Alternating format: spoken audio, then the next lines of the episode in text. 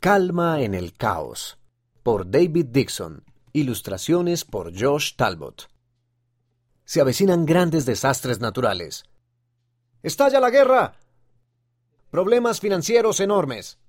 Papá, ¿cómo puedes disfrutar de algo tan sencillo como un rompecabezas cuando el mundo se está desmoronando?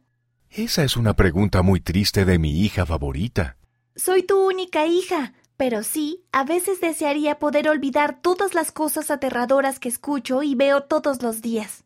Hace mucho aprendí que la paz universal no llegará hasta que el Salvador regrese. Sin embargo, todavía podemos hallar paz personal en nuestra vida.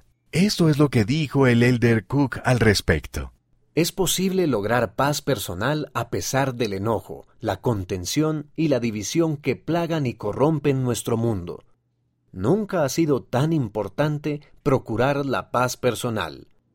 Elder Quentin L. Cook, del Quórum de los Doce Apóstoles, Conferencia General de Octubre de 2021, Liaona, noviembre de 2021, página 90.